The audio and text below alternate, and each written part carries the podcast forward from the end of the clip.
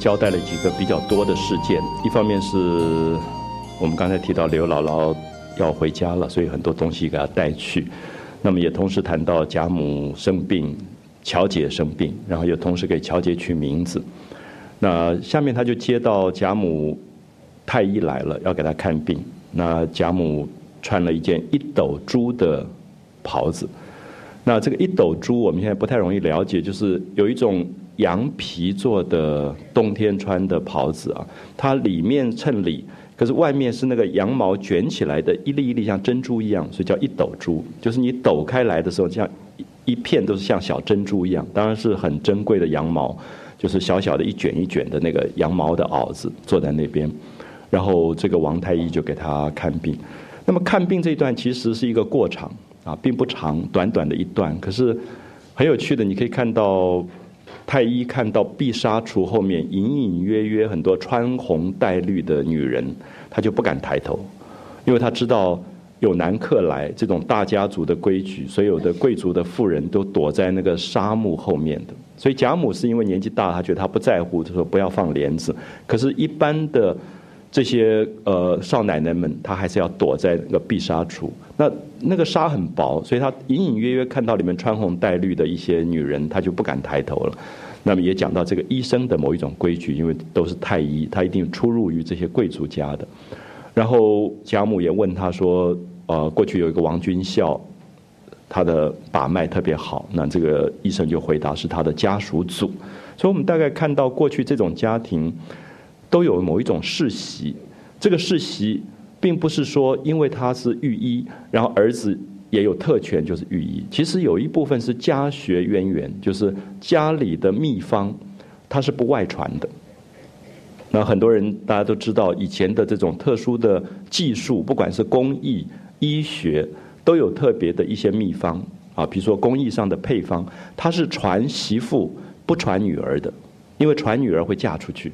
所以它就是保有它这一支的这种这种特征，所以大概我们看到这种跟技术行业有关的啊，医药啊这些部分，他们都有家里面的秘方，所以他说这是家属组，那么也说明贾家跟这个御医之间有蛮密切的关系。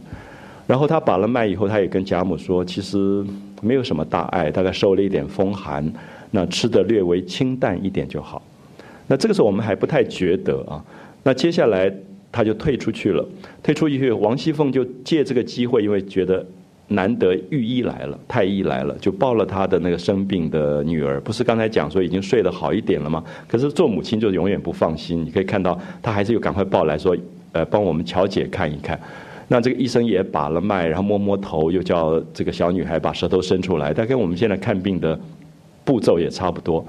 然后他就说：“我如果要讲了，这个大姐可能要骂我了。”你就好好的饿他两顿就好了，所以这个时候你看到这个太医讲的话，其实很有趣，跟刚才刘姥姥东西是呼应的。就是说，富贵人家有时候东西太过了，所以其实他跟贾母讲说吃的略微清淡一点，已经是说大概吃了太油腻的东西，又没有运动，全部塞在胃里面，当然就其实身体一定会出问题。那这个小女孩她就明白讲说，好好的饿他两顿就好了。所以有时候我们会发现。刚才提到说《红楼梦》四十二回很多东西在讲《易经》里面的平衡，福、祸、吉、凶这种平衡的问题，多跟少也是平衡，也是一种平衡。我们都认为多才是好，少就是不好。可是有时候刚好相反，是说因为你身体太多东西了，你应该要少一点，它才能够平衡过来。所以中医的这些理论跟整个东方哲学的理论也是相合的。那当然，这是一个好医生啊，所以他也不完全是用，呃，说啊，赶快多打点滴啊，说是下重药这种东西，而是说你生活上自己有一个调养的方法，其实都不算病，而是说生活上失调了。所以东方医学常常讲的失调这个事情，是调本身是一个平衡，是一个平衡，而当它不平衡的时候，它会出某些问题。那你把它调养过来，其实也就很好。很多人在看那个韩剧的《大长今》的时候，才会大领悟说啊，怎么，其实就是东方医学的一个基本基本概念，就是调养的一个一个概念。它跟我们现在所提到的说很多东西一定要用治疗的方法其实不太一样啊。他一直相信说人有更大的一个调养的能力，去可以把这种东西平衡过来。所以我们大概看到，经过呃这一段，他就等于把刘姥姥前面的这些部分慢慢就平衡过来，就是刘姥姥带来的究竟是什么？这个乡下的一个贫穷的老太太，没有读过书的，她带给贾家许多的清淡，很多的土地自然里的东西。他让这个富贵的人家领悟到，生命也可以有另外一种追求，所以我们大概都可以了解到，他在有意的去做这种平衡。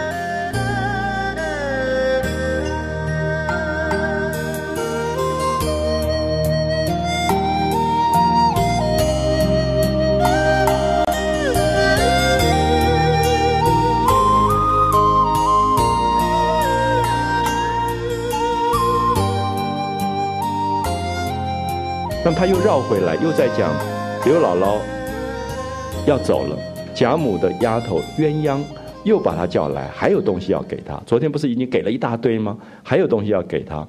那这个东西是什么？就是贾母的衣服。那贾母的衣服应该很尊贵。我们说这个富贵的老太太人家的衣服怎么会给刘姥姥？那鸳鸯就跟他特别解释说，每一年贾母过寿，所有的晚辈。会特别做很珍贵的衣服给他祝寿，可是贾母从来不穿外人做的衣服。那么意思说，贾母的衣服都是她自己身边的丫头手工做的，她不穿外面人的衣服。所以你可以看到，子侄辈祝寿的衣服一定是重礼，一定是最贵重的东西。结果贾母从来没有穿过，而这个衣服最后穿的是谁？是刘姥姥。所以我们会觉得很有趣，就是我觉得作者在讲一些很有趣的东西。一个东西最后会到谁的手上，你就很难讲。照理讲，这个所有的你你看这个老太太四代同堂，她要过寿还得了？底下给她为她做那件衣服，不晓得要花多少的钱、多少的工，怎么样的讲究？可是贾母竟然从来不穿，因为她只穿她身边丫头手工做的衣服。结果那个最贵重的东西就会到了刘姥姥身上。那刘姥姥想也想不到，她穿的是大概是。当时世界上最贵重的这个衣服，所以我会觉得有时候所谓的天意跟天机是，我们大概很难做这种计较，就是什么东西到谁的手上，什么东西会是谁真正去享有。所有的子侄被祝寿的时候，认为这个东西是给贾母享受的，可最后其实真正享受到的，竟然是刘姥姥。好，所以我想这里面其实有很多很让人。感慨的一些东西，那鸳鸯也逗这个刘姥姥，就是有一个小荷包，荷包里面有那个笔定如意的金颗子啊，就是我们过去送礼的，因为毛笔定就是表示男孩子将来一定可以读书考试做官的意思，就是过年时候送礼的一种黄金的东西。那鸳鸯逗他就说这两个东西我拿了，荷包给你，这样表示说我要收一点回扣的意思。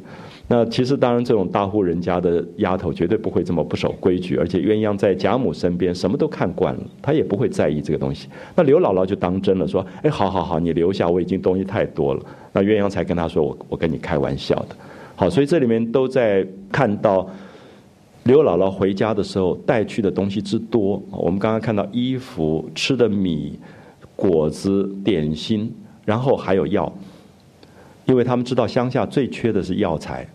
所以他们就把一些成药给他，因为贾家太医来看病是抓药的，是配方药方的。可是乡下人需要一些应急的成药，什么梅花点舌苔，那这种东西是去毒的东西，梅花点舌苔，那或者是像催生保命丹。那这个是难产，妇人难产所用的，就是古代有一些成药的东西。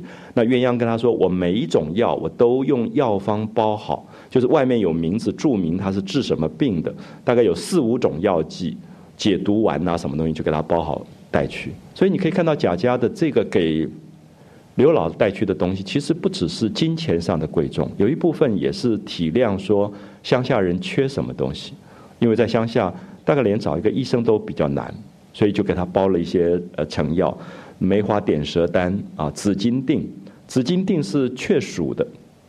其实这种药从清朝到民国都在用，都是民间的大量的一种一种成药。紫金锭就是夏天很热的时候中暑了吃的一种东西，叫紫金锭。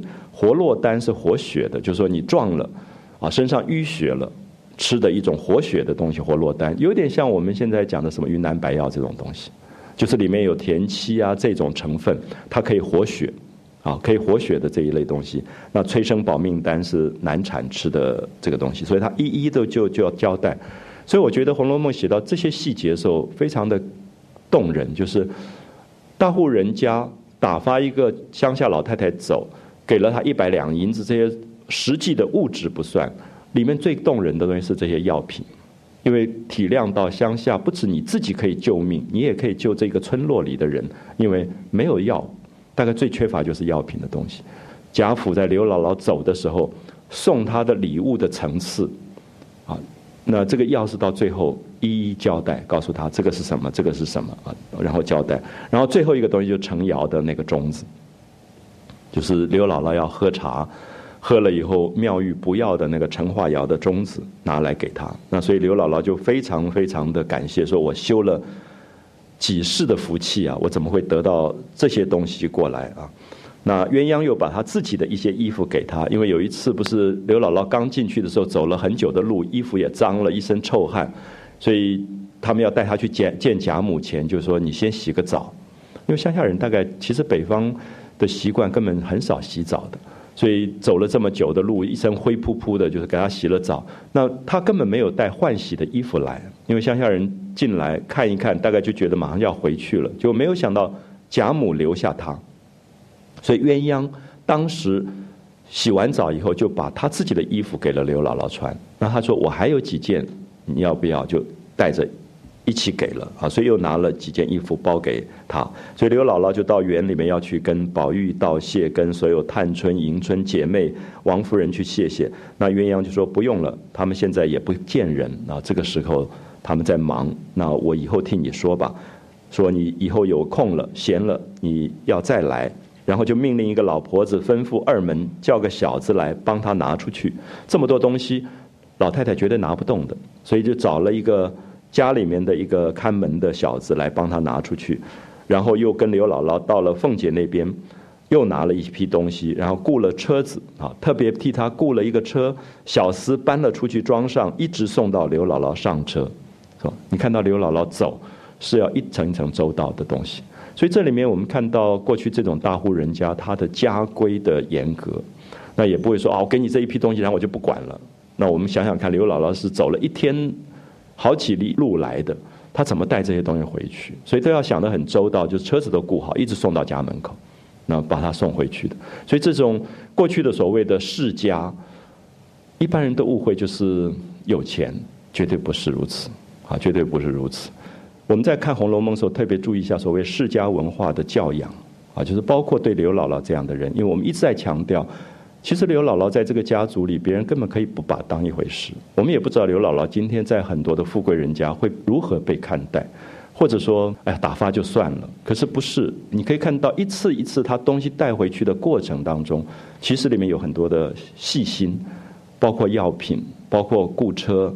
这些东西其实是细心的，那这个才叫做世家文化，啊，所以它常常是第一代富贵不太懂的东西，因为第一代富有起来会粗糙，啊，会有一种粗糙，甚至会炫耀，甚至会刻意强调我跟你不一样。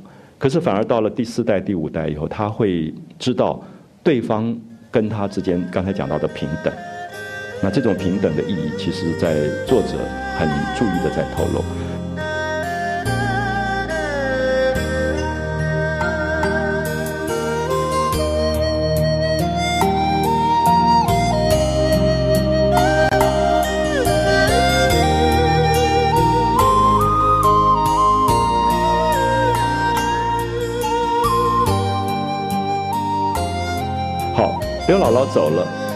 四十二回进入到一个很重要的一段，其实也是这一回的回目里面讲的，就是恒无君，就是薛宝钗找到了一个机会要去整一整林黛玉了。可是这个整一整，很多朋友如果不细心的话，可能已经忘掉，因为刘姥姥来，他们就喝酒行酒令，行酒令因为很急，因为有人在哒哒哒哒打鼓，所以那个鼓一停，你就要东西到你手上，你就要讲出诗句出来，就林黛玉就。没有注意的把他不应该看的书的句子讲出来了，那不应该看的书，我们今天叫做禁书。那我们想啊，林黛玉会偷看禁书吗？那可是我们看到很好玩，《红楼梦》其实前面已经有过宝玉跟黛玉在春天坐在桃花树下偷看禁书，那个禁书叫做《会真记》。那《会真记》其实就是后来的《西厢记》，就崔莺莺如何偷偷的爱上了张君瑞。而张君瑞如何晚上在月光底下爬过那个墙去跟他幽会？红娘怎么在里面穿线？我们觉得这么伟大的古典文学怎么会是禁书？可是过去我们知道，大户人家的小孩是不准自由恋爱的，所有的自由恋爱都是被禁止的，所以这一类的书也就变成了禁书。那杜丽娘竟然在《牡丹亭》里面做梦，梦到了一个男人来跟她求欢。那当然更是禁书。结果林黛玉在行酒令的时候讲的两个句子，一个是《西厢记》的句子，一个是《牡丹亭》的句子，就就被宝钗听到了。记不记得那个时候，宝钗看了她一眼，然后林黛玉没有注意到，然后大家就过了。那宝钗这种人是非常得体的，绝对不能在大庭广众说啊你偷看禁书，那还得了？就是说连 A 片都看了之类的。好，我们就看到这个时候，宝钗在刘姥姥走了之后，找到一个机会，就要去。质问这个林黛玉，可是这一次质问非常特别，因为大家注意一下，《红楼梦》里面大家一直把宝钗跟黛玉当成情敌，因为都觉得他们两个都爱宝玉，宝玉也都爱这两个女孩子，觉得是一种两难。然后所有现在的电视剧、连续剧、电影都把它变成三角恋爱的故事。我一直觉得《红楼梦》真正读下去。它可能有三角恋爱的部分，可是更大部分其实是一个少年情怀的。我觉得友谊的成分可能多过爱情，所以在这里面，我们看到这一段非常奇特，就是宝钗把黛玉私下叫来说：“你怎么可以在大庭广众讲出这些话？你偷看了什么书？你从实招来。”那黛玉就撒赖了，就一头钻到宝钗的怀里，然后说：“好姐姐，你饶了我什么之类。”因为女孩子觉得偷看了这些书是非常。不光彩的事，那宝钗就笑了，说：“我如果没看过，我怎么知道你看了那些书？”他说：“你以为我是省事的？”他说：“小的时候家里啊，男人呢都会看这种东西啊，就是很多人说很多。”我我的女性的朋友跟我说，哎，他们看过 Playboy 是因为爸爸偷偷藏在哪里，所以他们就拿来看，或者哥哥藏在哪里，所以很好玩。就是宝钗说，以前家里男人看《会真记》《牡丹亭》，就会把它藏在他们找不到的地方，可是他们永远找得到的。然后大人一不在家，他们就偷看这些书，所以他也几乎看到倒背如流。因为这种书当然好看，因为我们知道《西厢记》的那个王师傅的句子漂亮的不得了。《牡丹亭》的汤显祖的句子也漂亮的不得了，就是光是文词就很美，而且刚好讲的都是少女情怀。那宝钗这种人十四五岁，他们也有少女上的情怀，所以他就也在偷偷读这些书。他说后来闹出来就被爸爸知道以后，就打的打骂的骂，然后就把书全部烧了。可是全部都已经记在脑中了，所以他一听到黛玉讲，他就知道黛玉讲的是。这个《会真记》《西厢记》《牡丹亭》里的句子，所以这一段其实非常的巧妙，就在讲宝钗会在这样的时候跟黛玉交换一种少女外人不知的心事，他们绝对不是情敌，他们变成非常好的朋友。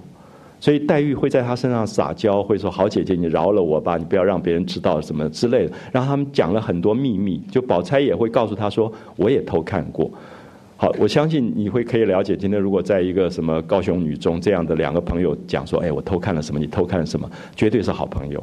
他不会跟不好的朋友去讲这个，他绝对不会跑去跟老师讲这句话，说我偷看了什么什么书。好，所以其实《红楼梦》里面，宝钗跟黛玉最美的一段就是讲到这，就这两个看起来是天敌啊，因为宝玉一生就在两难当中。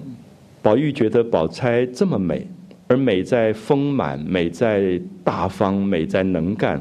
可是他又觉得黛玉也美，黛玉美在完全像孤芳自赏，美在孤独，美在她的感伤。两种这么多这么不同的美，好像一个是春天的美，一个是秋天的美。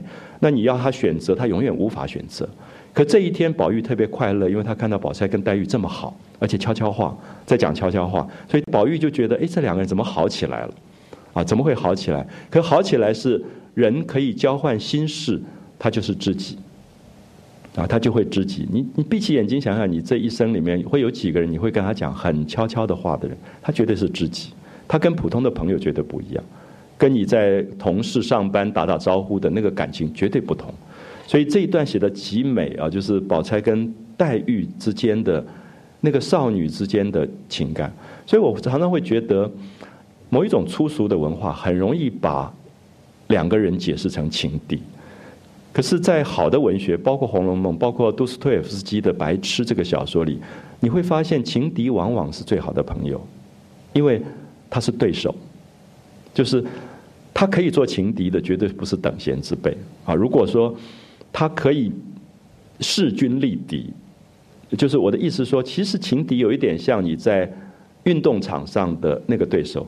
就是一个跑马拉松第一名跟一百名，那第一名根本就看不起那个一百名，可是他会看得起第二名。可是不要忘记，第二名是对他威胁最大的。所以在人生里面，我常常觉得，有时候要去爱自己的敌人，因为我不觉得敌人这个字可以随便乱用。就是你会看得起这个人，可以称他为敌人的，他绝对有跟你可以并驾齐驱的部分。可是生命里面有敌人，生命就会有有意志力。就是宝钗也会做得更好，黛玉也要做得更好，因为黛玉随便怎么样都是最强的，诗也写得好，长得漂亮，所有的才华都是最高。好，来了一个宝钗，这下她有敌人了。可是不要忘记，也是因为有了敌人，她生命才有了另外一个光彩，因为他才有进步的空间，不然他也就停在那里。因为你可以看到一个一个凤凰立在鸡群当中，他当然也自己也觉得无趣，我干嘛要立在鸡群当中？因为你跟鸡有什么好比的？所以其实这一段写的很有趣，就是宝钗跟黛玉，大家都解释他们的对立，没有看到他们之间彼此欣赏的部分。就是真正高明的人是欣赏敌人的啊，因为高手。所以我想这一段里面你可以看到黛玉跟宝钗其实在过招，就这两个女孩子，她们总是有嫉妒，总是觉得我好像不如她。可是同时，里面有一个欣赏的东西在这一回出来了。可这个很有趣，就因为两个人都偷看了禁书以后，发现说：“哎，我真欣赏对方，因为对方也看禁书。”这样可以了解说，那个永远只读教科书的人，大概也不会变成什么好朋友。可是那种会去，我们在中学现在回想起来，那时候什么读了什么 D H Lawrence 的什么《查泰莱夫人情人》，哇，你也读过，就变好朋友了，因为里面有秘密，里面有同班同学不去碰触的。那个心事的那个部分出来，所以我觉得这段写的真漂亮。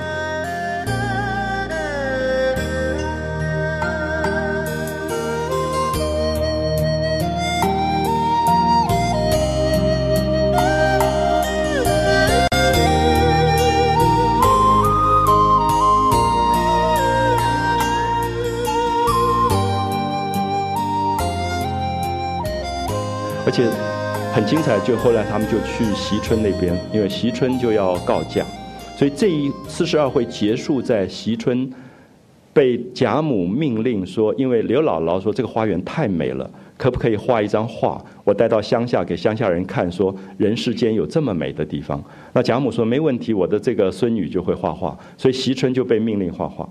可是大家知道，席春是一个十一二岁的小女孩，她画画大概就画什么兰啊、竹啊，随便撇两笔。可是大观园图可不简单，因为它是工笔借画。所谓的借画，世界的“借”这个字是一笔一笔工整，像画那个盖房子的建筑图一样。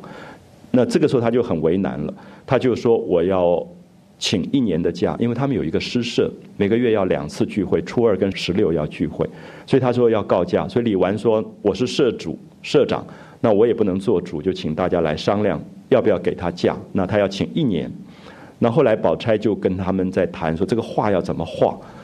那里面大概是中国美术史里面最完整的一个关于绘画的颜料、笔、纸张、绘画技巧的一个单子。那我觉得所有教美术的的老师其实都应该看这个，因为它是讲义，它是一张。可是是薛宝钗讲出来，要画画需要什么东西的功夫啊？那个过程真是惊人啊！就是很多东西我们在美术史的专业上。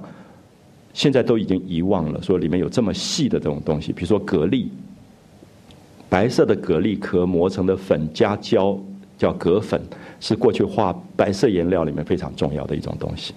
啊，很多这一类，我们现在用铅白、用铅、用锌做白色颜料，它还有蛤粉，有蛤蜊这些东西，而且每一个碟子画胶怎么弄，它底下要涂生姜，然后在火上它不会裂。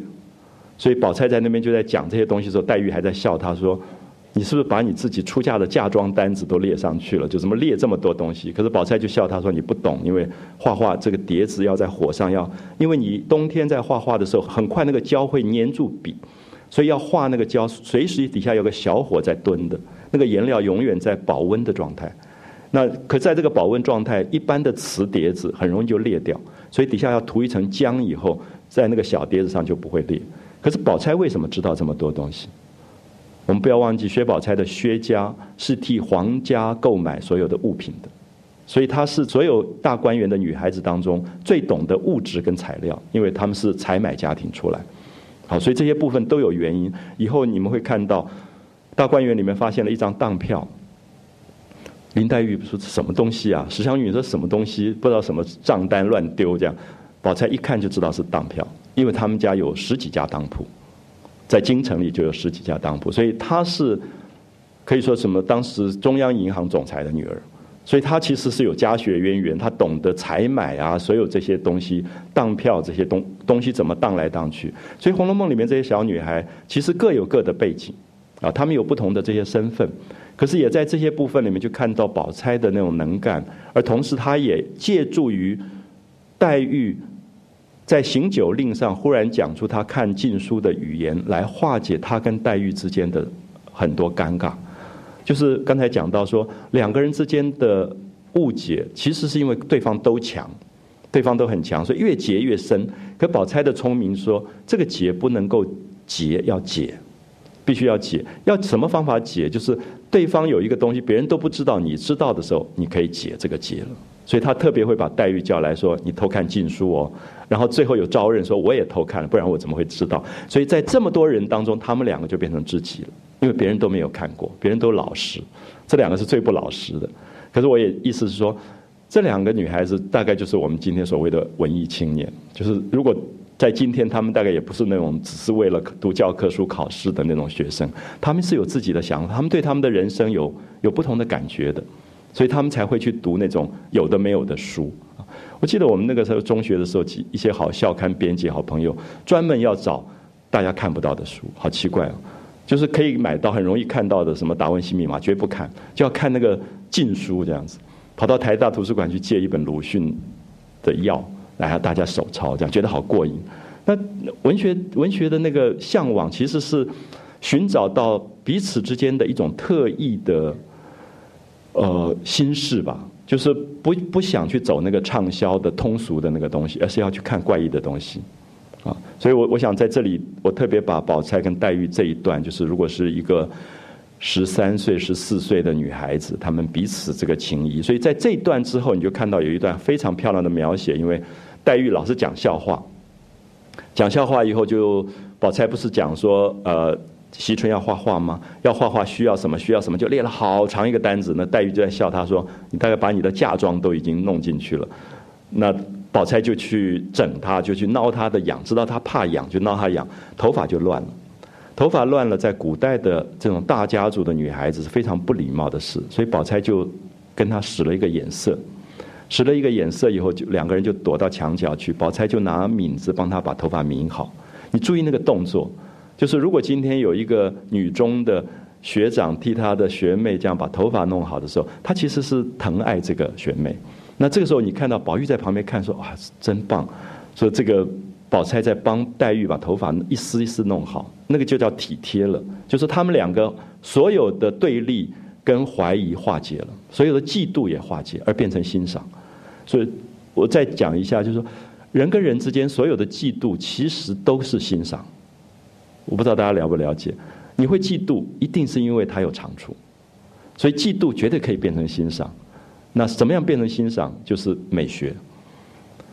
嫉妒是因为觉得我大概有些部分还不如他，差一点点。可是，一变成欣赏，说他真棒，他只有这一点比我好。那所以两个人是彼此欣赏的。好，所以我们大概可以看刚才讲到高手过招，就是说他中间是有嫉妒，可他也会有欣赏的部分啊。就是那个诸葛亮碰到周瑜。其实，在斗智，可是彼此也在欣赏，就说啊，真是对手。因为你看不起，怎么会是对手嘛？你根本不会把对方放到对手对手的这个位置上。所以《红楼梦》里面，我一直觉得说，一定要看到宝钗的美跟黛玉的美，尤其在四十二回这一段的时候，你忽然看到那种他们之间的那种那种关系。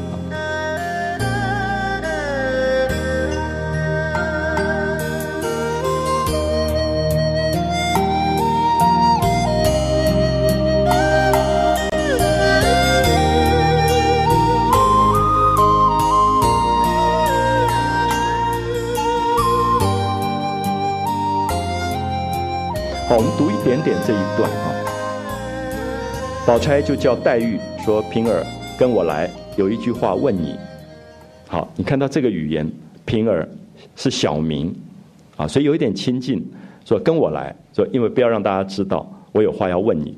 好，这里面就有一点比较亲了。黛黛玉就跟宝钗到了恒芜院，进了房啊，所以一定要私下谈，因为这种事情不能够在大庭广众谈的。那宝钗就坐下来说：“你跪下，我要审你。”好，大家注意这个句子。如果你有一个同事跟你平常就处得不好，你跟他说：“你跪下，我要审你。”那就要吵起来、闹起来。可是宝钗把他偷偷叫到一个暗暗的角落，说：“平儿，你跟我来，我有话要跟你讲。”然后说：“你跪下，我要审你。”这个时候其实是非常轻的表现。我不知道大家了不了解，就是说，其实不轻不会用这么重的语言。就是我们平常客客气气的人，就说啊，你请坐啊什么。可是他说你跪下，我要审你的时候，其实表示他们界限跨过了。所以有时候语言是非常奇怪的一个东西。就你注意一下，你有哪几个同事会去讲这么重的话？说你给我跪下，怎么样子？你绝对不会跟你那个很客气的总经理讲说你给我跪下这样子，因为你永远就是客气。那那个客气就表示其实是生疏。是生疏。如果有一个同事，你可以讲很重的话，你给我跪下的，我要审你的时候，他是很亲近的话。所以注意一下那个语言啊。宝钗非常聪明，其实她要化解了，就是这两个一直对立的人，她要化解。那黛玉就不知道什么原因，就笑着说：“这个宝丫头疯了，你审我什么？”宝玉就冷笑说：“好个不出闺门的女孩，好个千金小姐。”好，他用连用两个好个，就说，你这个大家闺秀，你这个千金小姐，不是应该知书达理的吗？你满嘴里讲的都是什么？啊，他就说你你到底在讲什么东西？那你实说便罢啊，你给我老实说了。那黛玉大概已经忘了，因为行酒令时候行得太快啊，就情不自禁就讲出来。他其实不太记得了，就只管发笑，心里就疑惑起来，说我到底说了什么？你不过是。要拿我的错吧，就是要抓我的错。那你说出来，我听听。宝钗就说：“你还装傻呢？昨天行酒令，你说的是什么？我竟不知是哪里来的。”好，这个时候黛玉想起来了。黛玉想起来，昨天失于检点。啊，注意失于检点，因为一个大家闺秀，一个知书达理的女孩子是不可以读那个书的，连男孩子都不可以读，何况女孩子？所以其实他们是有一点逾越了规矩了，失于检点。把《牡丹亭》《西厢记》两句，所以我会觉得这一段也很有趣。我觉得《红楼梦》一直在为青少年讲话，就是我们做大人永远会觉得小孩子在看不该看的书啊。我自己小时候看了不该看的书是《红楼梦》，就躲在棉被里拿着手电筒这样看，因为家里觉得你功课都没有考好，你怎么可以看《红楼梦》？所以永远大人觉得你不该看的书，其实都是其实有一部分都是好书。那《西厢记》《牡丹亭》，你可以看到现在在。中文系是文学经典，啊，如果我们今天看到一个孩子去看《牡丹亭》，简直乐死了。可是当年他竟然是禁书，所以有时候用这个东西来转换一下，你就觉得大概在教育里没有什么好那么大惊小怪的，因为小孩有他成长一定的过程，他有好奇，他有他自己探索的那个过程。所以我小时候因为看过《红楼梦》这一段，就觉得很有趣，就是啊，原来每一代都有每一代的禁书啊，就是那个男孩子的书包里，在某一个年龄都会有有一个 Playboy 之类的东西，他就是要看一看。那大人怎么去面对这个事，其实是有趣的。就如果像宝钗这样，他就很聪明的说，你到底看了什么书？怎么满嘴里讲出这种话出来？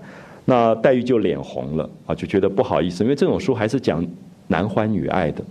讲情爱的，因为崔莺莺跟张君瑞是其实私下幽会的，啊，私下幽会，红娘还在外面等，对不对？那个也很有趣，就那一段，红娘就关了门以后就在外面等，等他们所有事情办完，然后还急得要命，又很冷，所以那个红娘也很好笑，就是我觉得是今天最好的好同学才会做这种事啊，就是在外面等。然后，因为他们讲“待月西厢下”什么，就在那边传那个诗，然后就把张君瑞引来。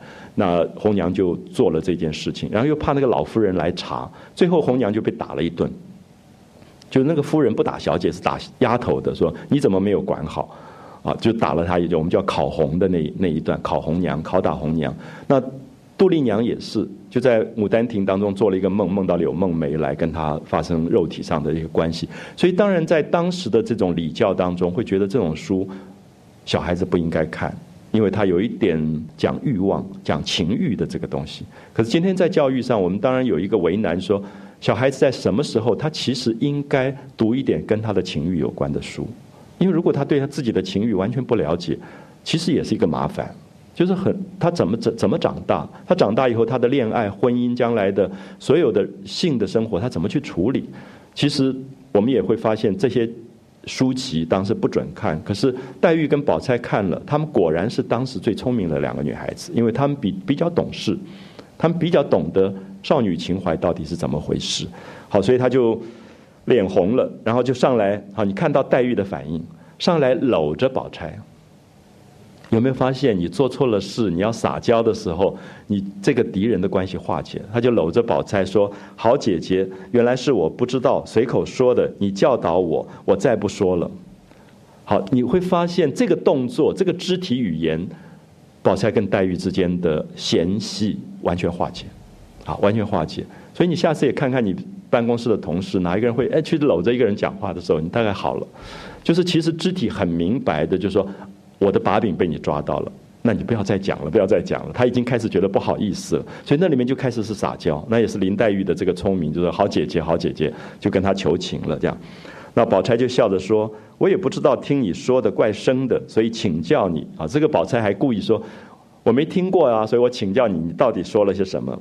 那黛玉就说：“好姐姐，你别跟别人说了，那我以后再不说了。”那宝钗看他羞得。满脸绯红，满口央告，就是说一定要让你的对手最后在这样的状态的时候，他才讲说我也看了，这样可以了解他是兜他的啊，他在兜这个黛玉，兜到他满脸绯红，满口央告，就不肯再追问，就拉他坐下来吃茶，然后款款的告诉他啊，款款的，就是非常温柔的，非常私下悄悄话的感觉，就告诉他说，你当我是谁啊？我也是个淘气的。那从小七八岁够个人馋的啊，就是说这些女孩子都不是死读书的，都不是那种只是考第一名啊，要就是永远升学主义的。她们其实有她们自己的想法，她们聪明，她们会去看大人不肯让他们看的书。所以我常常会觉得，其实，在教育里，有时候会希望碰到一个难缠的学生啊，尤其在美术系，因为你要创作，那个学生你叫他画什么就画什么，你知道他一辈子也没希望，因为怎么可能？你画画一辈子，我要你画什么就画什么。然后那个难缠的，你叫他画什么，他就不画什么的。现在果然都有出息了，因为什么叫创作？创作本来就是你自己要胡思乱想，然后敢去摸索很多东西的。所以其实，在教育里，有时候我们真的非常为难，就是一方面会赞美一个乖孩子，可同时又觉得，哎，你太乖了吧？你可不可以 不要那么乖？可是老师不可能说出口说，哎，你可不可以逃学一下？你不要老是每每节课都来。那每节课都来，你你。你生活里面少掉另外一些东西，就是你可不可以看一些我没有要你看的书，就是比较高拐的那些东西啊。所以其实教育里面是是一个两难。可是现在宝钗就告诉黛玉说：“我七八岁就够淘气的，那大人都都知道我是一个难缠的。”所以宝钗也是聪明的小孩啊，绝对不是死读书的那种人。那我们家也算是个读书人家啊，虽然他们是皇商，可注意一下过去的这种商业家族。其实我想，鹿港的顾家也是，其实商业家族出来，可是最后的文化教养是非常非常高。因为其实商业家族很有趣，到了第一代、第二代，尤其第二代之后的商业家族，最怕的是别人说你财大气粗。所以我后来观察到，西方的文艺复兴，商业家族是最追求文化的，因为文化变成他摆脱商人的粗俗的一个最重要的一个过程。啊，所以特别注意一下，就是。商业家族在第二代、第三代是非常讲究文化，往往比书香世家还要讲究。因为我们现在就常常朋友就在开玩笑说，在北部碰到的这些呃电子新贵科技上的这些大企业主，他最怕人家说他的东西花了钱俗气，所以他一定要追求的就是文化的东西。所以你可以看到很有趣，就是在第一代有富有后期的时候，他一定转换就是文化，啊，一定追求文化的东西。那到第二代更明显。所以刚才讲薛家虽然是皇商，是商业家族，可是薛宝钗说我们也算书香家庭，因为也都读书，祖父手里也爱藏书啊，就藏了很多的书。那先是人口多，家里人很多啊，姐妹弟兄也都住在一起。都怕看正经书啊！我觉得这一段实在太棒，我一直想手抄给这个教育部长看，就所有的孩子都怕看正经书。什么叫正经书？就是考试的书，教科书。教科书永远不好看，不知道为什么，就是都怕看正经书，所以都觉得想要去偷偷看那些大人不准他们看的书，因为里面有很多他生命成长可以摸索的东西。所以当然我们知道，说比较成熟的社会其实是没有教科书的。就是我们常常在吵架，说教科书里到底有什么？可是我觉得，为什么没有一个人来争论一下，说我们为什么一定要有教科书？因为教科书是教育部制定的课本，叫做教科书。可是为什么一定要制定？其实每一个学校读不同的书，每一个班级读不同的书，有什么不好？因为尤其到某一个年龄的时候，它是它其实是启发的，并不是说一定要刻板。那教科书会存在，只有一个原因，就是八股取士。因为大家考试要有共同的标准，才会教科书。可是教育不应该只是为考试设计，啊，所以我想在这里，宝钗讲出这句话其实是了不起的，就是一个十五岁的女孩子不到，她就说我们最怕看正经书了，啊，这个简直讲出天下所有青少年的心声。那弟兄们也有喜欢诗的，也有爱词的，就是说他们不是不爱读书，他们爱读的书是讲性情的，他们喜欢读唐诗，喜欢读宋词。那像《西厢记》《琵琶记》《元人百种》这种曲戏曲的东西无所不有，大家都有，就是连饿肚子都会去买这个书的，虽然是禁书啊。我记得我们那个时候真的是。我记得非常清楚，初中的时候用三十五块钱，那个时候是我一个月的所有的零用钱去买杜斯托夫斯基的《卡拉马祖夫兄弟》，就是那本书，因为那个时候是禁书，就台大哲学系印出来，在孤岭街的旧书摊流出来一本，每天我去翻，最后就用了一个月的钱这样子，每天不吃饭不吃饭就是买了那本书。真的很奇怪，就是为什么爱书爱到这个程度？可是你到学校可能会被老师骂说你这么不爱读书。所以我常常在想这两件事，就是我爱读的书为什么完全不被承认，而我不要读那个书，他们拼命要我读。那可是今天《卡拉马祖夫兄弟》还是我在人生里面大概影响我最大的一本书，就是它是值得的，就让你在那个成长的经验里读到很多自己可以在人生里面有所启发的这些书。好，所以你可以看到这里全部唐诗、宋词、元人百种这么多的禁书，可是无所不有。啊，薛薛宝钗的兄弟姐妹，他们都偷偷的得到这些书，他们背着我们看啊，他们就是这些男孩子背着我们的看，我们也偷着背了他们看，好，所以大家都在偷看，可是都心照不宣，所以很好玩。我我想，我们大概回想一下，初中、高中真的是如此啊，大家都偷偷看，有他自己的一个世世界，然后他们偷着看，我们也偷着看，后来大人知道了，打的打，骂的骂，烧的烧。才丢开了，才没有了这些书。所以这一段其实真的是应该，所有从事教育工作的人都应该读一读。就说，其实有时候，有时候我在想说，哎，我做老师，我不知道我的学生在读什么书，他在上什么网站，我可能根本不知道。可是也很有趣，他就应该有他自己的一个成长的私密世界。那这个私密世界，如果有一天他跟你来讲，就像宝钗跟黛玉，他就把你当成知己了。可是如果他不跟我讲，那绝对是我有问题。他为什么怕我？怕到这样不敢跟我讲他的私密世界，或者说他认为我没有这个私密世界。如果他认为我也有这个私密世界，他就会跟我沟通了。好，所以现在就是宝钗会跟黛玉沟通，是因为他们两个都有这个私密世界，所以他们沟通了。可是如果宝钗认为我是不看的，他根本听不懂，对不对？如果他认为黛玉也不看，他也不会跟他谈。可是这两个人有共同的秘密，啊，所以他们今天会谈得很开心的。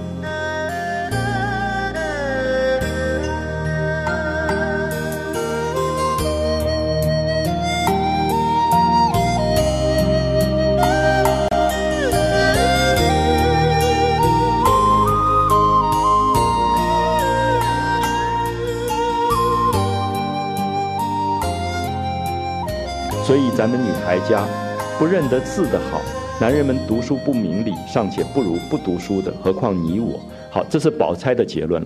宝钗其实有一些很保守的观念，就是她聪明，她年轻的时候看尽书，她调皮，可到一定时候的时候，她准备要去选妃了，她要做一个知书达理的女孩子，她就劝黛玉说：“这些书还是不读的好。”可是黛玉没有这个结论，啊，这是宝钗跟黛玉的不同，所以他们两个的过程一样，可是结论不同。因为宝钗最后决定说：“我年少轻狂，可是我现在要去做娘娘了，我要做一个。”我接受现实里的富贵，可黛玉是坚持她的青春，一直要贯穿的。所以为什么宝玉最后其实真正的知己是黛玉，而不是宝钗？因为宝玉跟黛玉一样，认为为什么人不可以不管活到多大，永远保有青春的天真？所以其实宝钗下面这段话不是天真的话，就是劝黛玉说不要再读这些书了。那我们其实好好做做针线就好了。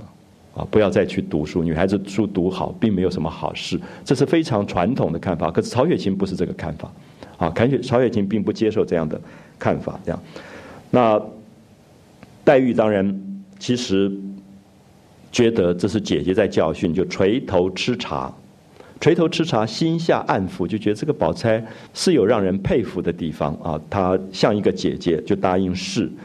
那素云这个时候进来了，就说。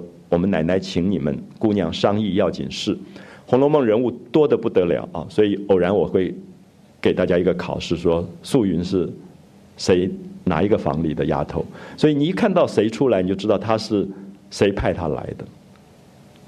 李纨啊，李纨房里的丫头叫素云，她出场的比较少啊，比较少。可是《红楼梦》里面基本上你一看到丫头，你就知道她的主人是谁。平儿出来就是王熙凤派她来了，袭人、晴雯就是宝玉了。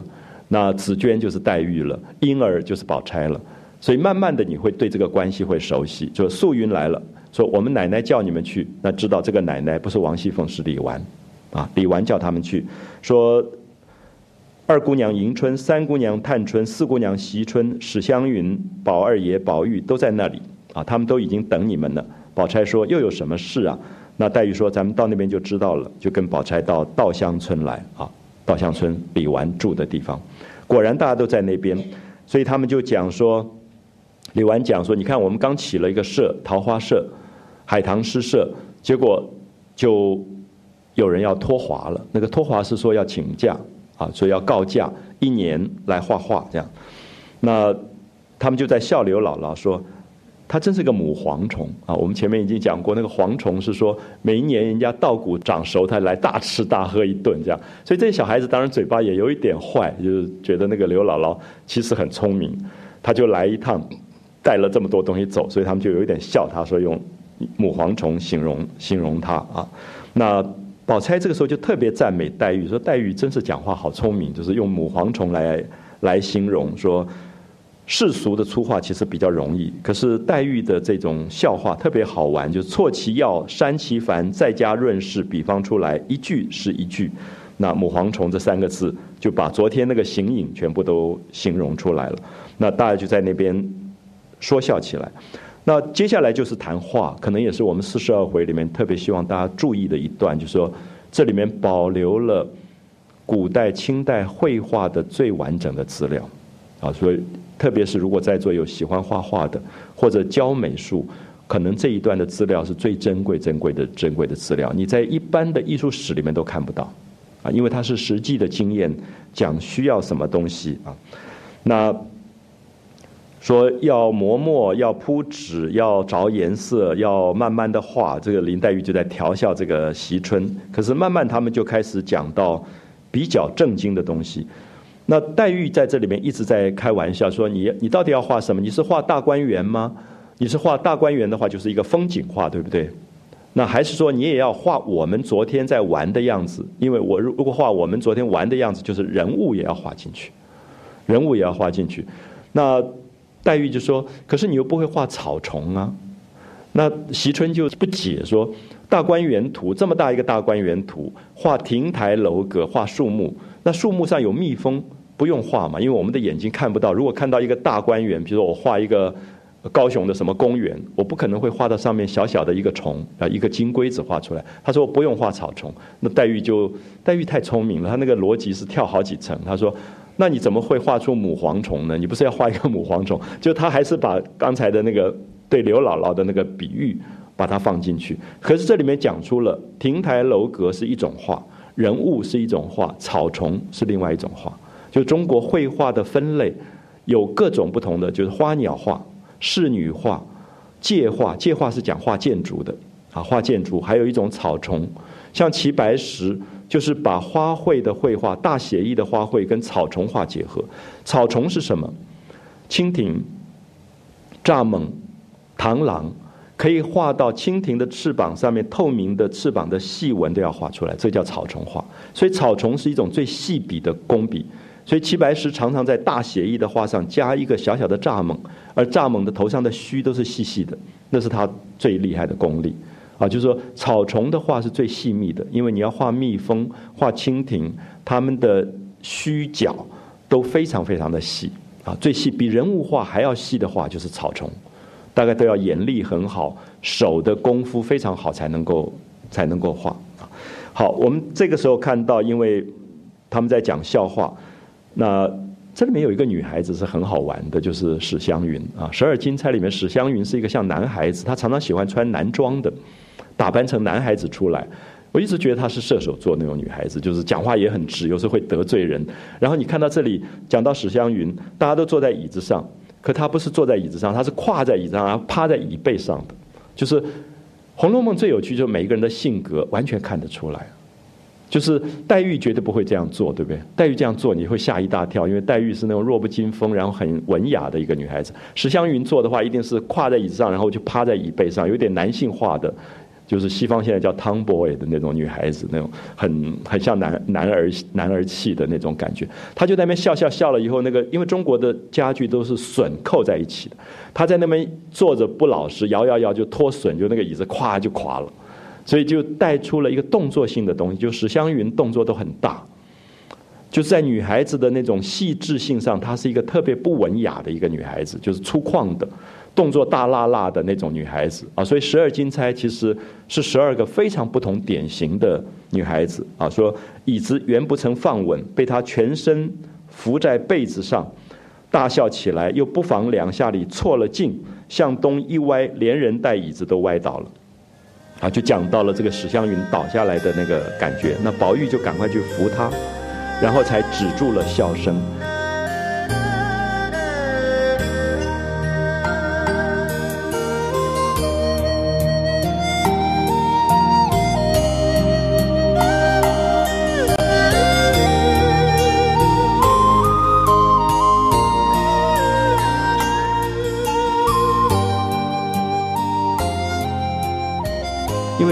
笑，都在闹，动作很大，所以宝玉就丢了一个眼色给黛玉，黛玉就会意。好，注意眼色会意。你注意一下，你在大庭广众里，你跟你的一个最有心事的、最私密、最好私交最好的朋友使一个眼色，他立刻可以会意，是非常不容易的事。大家可以做一下练习啊，等下下课以后，你就跟人家使眼色。有时候你使那个眼睛都快起烂掉，对方还没有会意。可是这里面在讲很细的东西，就是说，不管大家怎么大大笑大闹，宝玉跟黛玉永远是懂得心事的。可是这个这种知己真的很动人，所以我我觉得这个真的是情爱吗？还是更知心的东西？所以他们两个的关系非常特别，就是宝玉使一个眼色，黛玉就懂了，因为宝玉眼色告诉他说你的头发乱了，所以黛玉就进到房间去打开镜符，镜符是什么？包袱的袱，就是过去的镜子不用的时候是有一个锦套套起来的，因为觉得镜子有时候你看到会吓一跳，就是你猛不防会吓一跳，认为镜子会摄人的魂，所以古代的镜子不照的时候不用的时候是用一个套子把它套起来，所以他就把镜符打开，然后用抿子把头发抿好。那后来下面等一下他又笑了一次，头发又乱了，就是宝钗去帮他整理，那宝玉就很后悔说，早知道让宝钗去做这个事。因为他觉得他们两个应该更好，所以这里面有很多细腻的东西，就三个人之间的很很微妙、很微妙的关系啊。所以我刚才为什么会提醒大家说，光用情敌去看是不够的。这三个人的关系，彼此之间的欣赏，事实上他们是大观园里面三个最精彩的生命形态。那三个最精彩的生命形态，即使有对立、嫉妒的部分，可是都不会影响他们更欣赏的部分，那个美的部分才会出来啊。所以他就走到里间，把镜服揭开，照了照，只见两鬓略松啊，两鬓略松。所以这种文学写到这么细，很动人。宝玉没有说：“哎，黛玉，你进去，你头发松了这样子。”他是眼色，一个眼神，然后黛玉会意。好，所以今天如果看《红楼梦》看得太快，这些东西就看不到了啊，看不到也不太容易懂《红楼梦》最迷人的东西。其实你会觉得，我看到这里，我会把书盖起来，我会想：哎，我这一生有没有一个人，我跟他眼神他会会意的？然后你开始觉得有一种荒凉，就是如果有，你会觉得圆满；如果没有，你会觉得荒凉。其实人生，你会觉得真的有这样一个知己，你有眼神，他可以会意，是多么快乐的事，啊，就是其实都在讲黛玉跟宝玉之间这么细腻的东西，啊，细腻东西，就是今天有一个男孩子传一个简讯给女孩子，别人都看不懂，可他一看就懂了，那他们才有特别的关系，啊，就是这两个人的情爱是在这里传达出来了，然后他把头发弄了，就打开李纨的妆令啊，注意妆令。女孩子化妆的化妆箱叫令，一个大一个曲这个字，令令是里面一个一个小盒子，放胭脂、放粉、放各种化妆的东西，还有小梳子、小刷子。你们现在到台湾的古董店，应该可以买得到这样的东西。我装我的印章就是这种，就是大概用紫檀或者是酸枝的很好的木头做，里面很多小抽屉，然后上面是用银做的，像蝴蝶状的拉的扣，然后上面有一个盖子，盖子。立起来是一个镜子，这个镜子可以倒下来，可以插进去的，就是一个化妆盒，跟现在的女孩子化妆箱大小差不多，是一一个木头的做的化妆箱。这个妆令在结婚的时候她要带着走的，所以我们叫嫁妆，嫁妆也在讲这个东西，就嫁嫁出去的时候，妆令是要带着走的啊。所以她就打开李纨的化妆盒，拿了抿子，抿子是一种小刷子，它可以蘸一点点的胶末。然后在两鬓这边刷一刷，把它贴紧的。因为过去女孩子这两鬓如果有一点松，表示不礼貌，所以这两边要贴得很紧，叫抿子。所以它不是梳子，啊，它比梳子要密，也不是篦子，篦子是刮那个头发的，它是一种抿子，就是把头发抿紧，啊蘸一点水胶以后把它贴紧的一种东西。抿了两抿，仍旧收拾好了出来，啊，就出来就化妆好，就补妆了。等于是我们现在的补妆，可是他不是当众就补妆的，他是进去以后补妆好再出来。可是你有没有发现，一句话都没有讲，一个眼神，一个会意，他就知道了，他就去做了啊！所以这里面好细腻的那种描写的这种感觉。然后他就呃又在那边开李纨的玩笑，说你应该带着我们做针线教道理，你还招得我们大玩大笑啊！所以这里面这一段整个在讲。黛玉的调皮啊，就她的聪明跟她的调皮。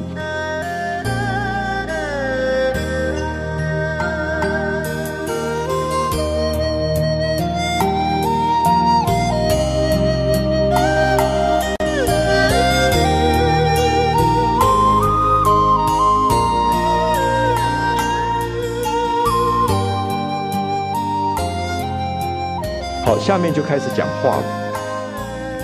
说这张画，如果不是肚子里有几副秋货，注意秋货是讲山丘凸起来的山丘跟凹下去的溪货，就是画山水的意思。因为过去讲画园林就是画山水，也就是画秋货。如果没有胸中有几副秋货，画不成。这个园子都像画一样，山石树木、楼阁房屋、远近疏密，都要讲究。也不多也不少，恰恰是这样。那你要去画，必不能讨好，必须把纸上的地步远近该多少，分出主跟宾，该添的要添，该减的要减。我觉得这一段话是美术上最好的构图学的讲法，大家可以了解吗？他的意思说，我们今天到了一个高雄的公园，我要把这个公园画在我的画里。如果你按照建筑图画，这个画绝对不会好看。因为它没有意思，你必须从画家的眼睛去分出它的远跟近。你要强调的就是近，画家会把重要东西放在近景，后面有一个远景是背景，分出主跟宾，你特别要凸显的主题跟陪衬的部分，这张画才会是有构图的，不然的话，它就是一个建筑的一个图样。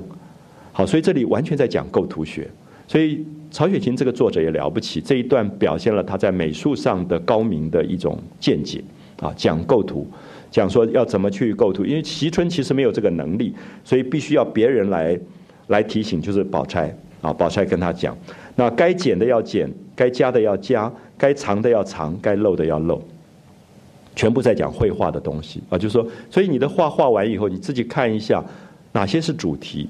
背景有没有抢了主题？比如说达文西常常把他的背景用雾状揉擦法推远，因为他要凸显前景的美。如果后面抢了，前面的主题就显不出来了。所以这里面都在讲应该有强调有淡远的这个这个部分啊，远近宾主要分出来。那起了稿子以后，再端详斟酌，才成一幅图样啊。这是讲打稿子，打稿子就是打构图。那第二件。亭台楼阁这些房舍是必要的，用界画的啊。注意界画，我们现在不太用。界画其实就是透视法，就西方讲的 perspective，就是用尺画出比例。比如说一个走廊有三度空间，那个柱子要越来短，越来越短，才能够走进去的。那如果你不懂界画，就是比例法，你没有办法画出界画。这样可以了解。所以他的意思说，如果你不懂界画，最后你画出那个房子是走不进去的。啊，那个人跟空间的关系，就是空间感的关系，无法界分出来。他一不留神，栏杆也歪了，柱子也塌了，门窗也斜了，台阶也离了缝，甚至桌子挤到墙里头去了。那我想，不懂透视法的朋友，刚刚画画都会这个状况。啊，就是那个房子整个是歪倒的，因为它没有透视法的界画。所以“界”这个字，其实在讲数学的比例。啊，用数学的比例算出空间的。东西，第三还要安插人物。那么安插人物要有疏密、有高低、衣褶裙带、手指足部最是要紧，因为手脚是最难画的。所以如果没有受过解剖学的训练，下笔不细就肿了手、瘸了脚，那个脚就变成歪的，因为关节不会画，或者那个手指就肿起来了。那染脸丝法。倒是小事，好染脸司法，大家注意一下，染脸是脸上不是人的脸上是粉粉粉粉的感觉吗？这个颜色在过去不是从正面画的，是从背面敷粉再上胭脂。所以如果你们看到张大千的画，你看看不出来。你如果张大千的画送到裱画店去裱的时候，我们叫揭裱，就把底下那一层纸拿掉以后，你就会发现它的颜人的脸的皮肤的颜色上在后面，不放在正面，因为正面上的时候太。太浓会吓死人的，那会上在后面，所以透过那个纸背透出来的晕红的感觉，好，所以这个叫染脸。丝法是什么？头发是一团黑色，可是头发里面在光线里面是有一丝一丝的状况，所以是用淡墨，比较淡的墨去染过以后，再用浓墨一根一根去撕出头发来，特别在鬓角的部分，就是在边缘的部分要丝法。好，所以这个如果有机会，你们在故宫看到古画的时候，你用放大镜去看，你会看到它的黑色是不同层次，那个头发是一根一根用细线去撕法，去撕出那个头发出来。那三月大概敦煌的东西从巴黎会到台湾展，那个时候大家可以看一下，就唐代的那个佛像画里面，它就是撕法，就是用晕墨墨晕染过以后，再用浓墨去撕法。啊，所以染脸撕法都是一种技法。那宝钗说。一年的假太太多了，一个月又太少，那么给他半年的假吧。啊，就是说宝钗这里，他就断定说应该给惜春半年的假。那而且要宝玉帮他，为什么要宝玉帮他？因为惜春是一个小女孩，才十一二岁，画这么大一张画，其实是能力不够的。啊，能力不够，那很多的东西要请宝玉男人才能够出去找一些材料给他。那惜春是不能出去的。啊，小女孩当时在家里是不能够随便出去的，而且要请教一些外面的会画画的相公啊，就是说画家，请教外面的画家。那宝玉听了就很高兴，说：“啊，我知道詹子亮这个画家的楼台画得很好，那陈日新他画美人是绝技，那我就去问他们到底怎么画。”那宝钗就说：“不用那么忙，所以现在就去问说，等到以后再说。因为席春碰到那个问题的时候，再来指导他，再来做做解决。那宝玉说家里有薛涛纸，又大又脱墨。记不记得我们介绍过薛涛？薛涛是唐朝的一个女孩子，她爸爸做官的，然后她爸爸做官，所以薛涛小的时候跟在她爸爸身边，她爸爸常常就做对联来测验她的这个将来的志向。啊，诗言志，古代的人就相信一个人写诗会讲出心里的志愿。爸爸就说庭中有奇树，家里面有一棵长得很茂盛的这个枝叶扶疏的树，就叫薛涛接下面两句。那薛涛就说：“枝树枝枝迎南北鸟，夜送往来风。”啊，就是树枝南北的鸟都可以在上面停，夜送往来风。我们觉得很了不起啊，就说啊，这个小女孩这么会作诗。爸爸大怒，说将来这个女孩子一定做妓女。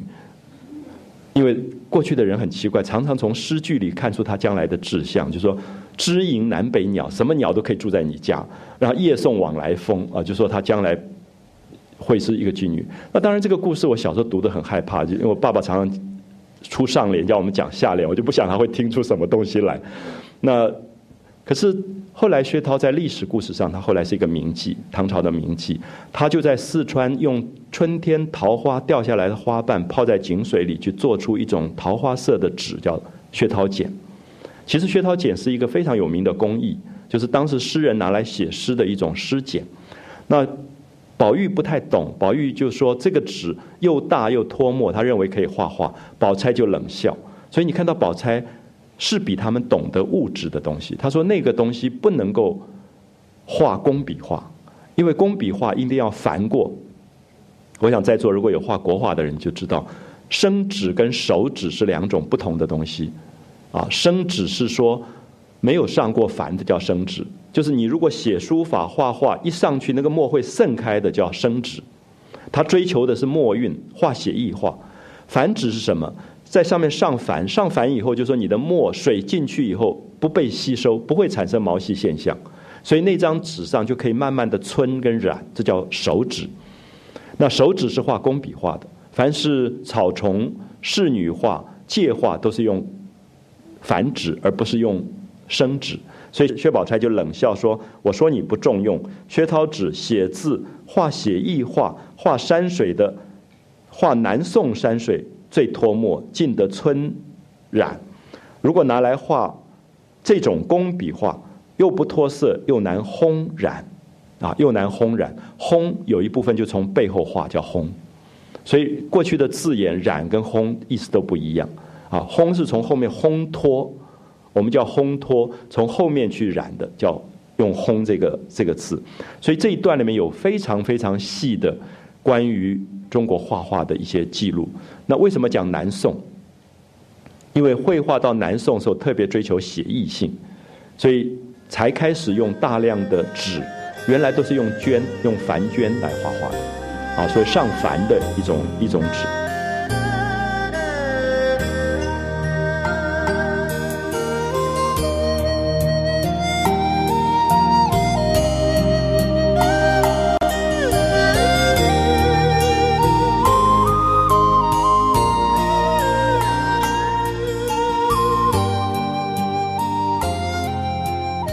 好，所以宝钗就在这里教他们说，要跟王熙凤要一块重绢。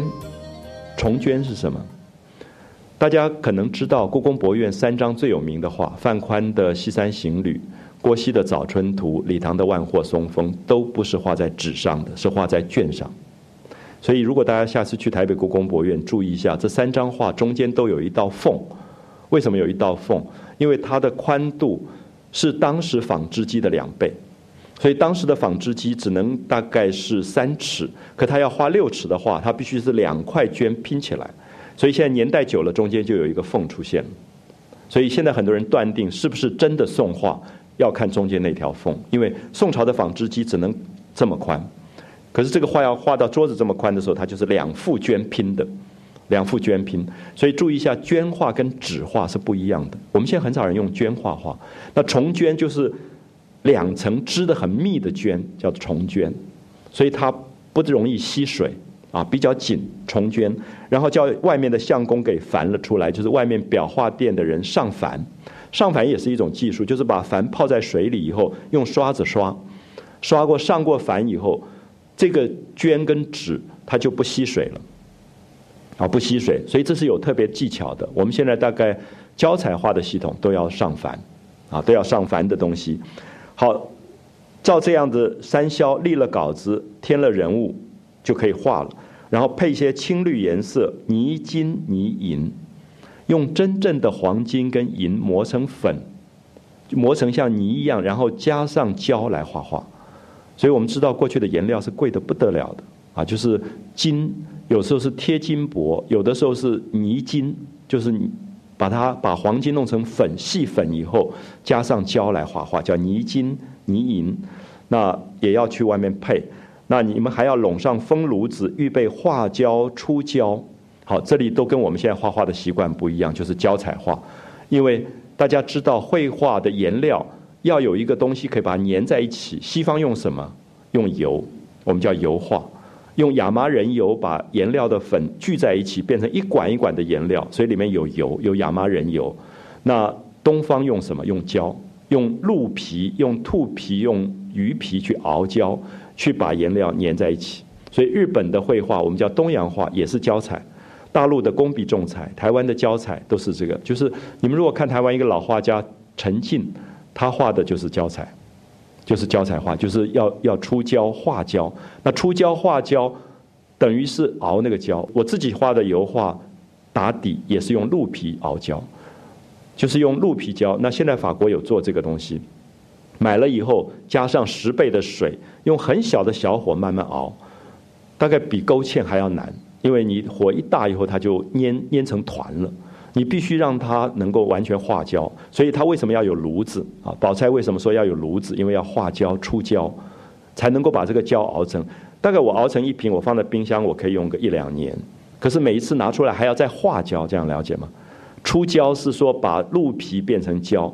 鹿皮变成胶以后，冻在就是过去北方，你放在外面就结冻了。冻了以后，你每次要用时候挖出一勺来，加水再化胶，再用火慢慢化掉，才能够用。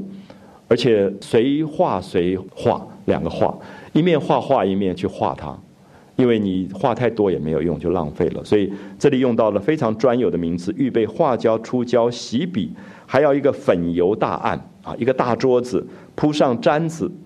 上面要有毛毯才能够画画，你们那些碟子也不全啊，就碟子，因为每一个颜色要有个碟子，颜色才不能混乱。碟子不全，笔也不全，都要重新再制。好，你看到宝钗完全像采买，啊，就是全部要重新再买。那席春说：“我哪里有这些画器？不过写字的画笔罢了。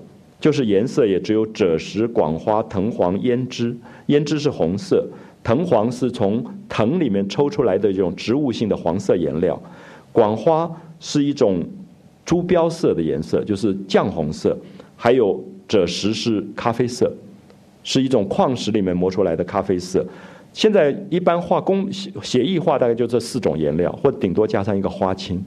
那席春说很多颜色都都没有，那宝钗就跟他讲需要什么。好，我们下面看一下宝钗的。这个单子，挑笔四支，二号挑笔四支，三号挑笔四支，大染四支，中染四支，小染四支，大南蟹爪十只，须眉十只，须眉就是画人的眉毛的，须眉十只，大着色二十只，小着色二十只，开面十只，柳条二十只，箭头四两，南者四两，石黄四两，石青四两，石绿四两，管黄四两，广花八两，葛粉。啊，蛤蜊的粉四夹，胭脂十张，大赤飞金二百张，鱼子飞金二百张，青金二百张，广云胶四两，净矾二两，凡绢的胶矾在外。好，你看到这个单子这么长，大家可以把这一段影印下来。那下次如果去北京荣宝斋，你就对着这个东西去要，很多东西都没有。所以意思说，那可能是买中国画料最全的地方，可是已经很多失传了。所以你可以看到《红楼梦》里面宝钗对于画画工具的讲究到这种地步。大概我知道台湾现在很多的国画家都没有这么全。就蟹爪是画树枝的，眉须眉笔画眉毛，它是分到这么细，每一种笔是画不同的东西的啊，这么讲究，那个颜料也这么讲究的。然后要他讲到一个最难的东西是说，这些颜料还要去陶成飞碟，这是最专业的东西，因为过去的颜料要你自己做，你买不到的。什么叫陶？三点水浪淘尽的淘，浪淘沙的淘。比如说我我拿到一个矿石赭石。我赭石我要敲碎，有没有看到中药店有一个小脖子，慢慢敲，敲成粉状，然后用水去掏，然后沉淀了以后，那个颜料才能够用。所以画家自己要做这个颜料，就是把矿石打成粉末，用水去洗，洗过以后，这个第一道的程序叫掏，这样浪淘尽，就是说让它沉淀，然后淘澄，澄就是澄清，就让它沉淀。沉淀以后，第三个工作是飞，飞是什么？吹，用吹的方法把上面不要东西吹走。最后叠，叠是它沉淀了以后的那个层次。所以我们有头绿、二绿、三绿，就是把石绿，石绿是一种矿石，就是你们戴的那个土耳其石的做项链的土耳其石，很硬，对不对？所以要把它打成粉，打成粉以后沉淀以后，最底下的最绿啊，叫头绿、二绿、三绿、四绿，上面不要的吹走叫飞，所以陶成飞碟，陶是淘洗，成是沉淀，飞是吹走不要的东西，碟是剩下最后沉淀的最好的那个颜料。你看到宝钗之厉害，他绝对可以在高师大教美术系了啊，就是可以对国画的。工具、颜料、做法讲究到这个样子，今天大概都已经没有了，完全失传啊！所以这一段，我想大家有有空可以细细的看一下，那了解一下，就是他对于整个绘画工具、材料、技法的这个啊这个讲解。所以我们看到四十二回其实保留了非常多珍贵的史料。那也许不只是刘姥姥走了，那宝钗又抓到黛玉偷看禁书，或者贾母生病这些事件。更重要是说，里面有许许多多在历史当中你什么地方都找不到的一些珍贵史料的东西，完完整整保留在这里啊！所以很多人说《红楼梦》变成了红学，它可以变成一门学问，因为你光是拿到这一段，你就可以写一个论文，就是关于十七世纪中国绘画的工具、材料、技法，它就可以是一个论文题目了啊！这么这么完整的保留在这里。好，我们先讲到这里，我们下午再继续，谢谢。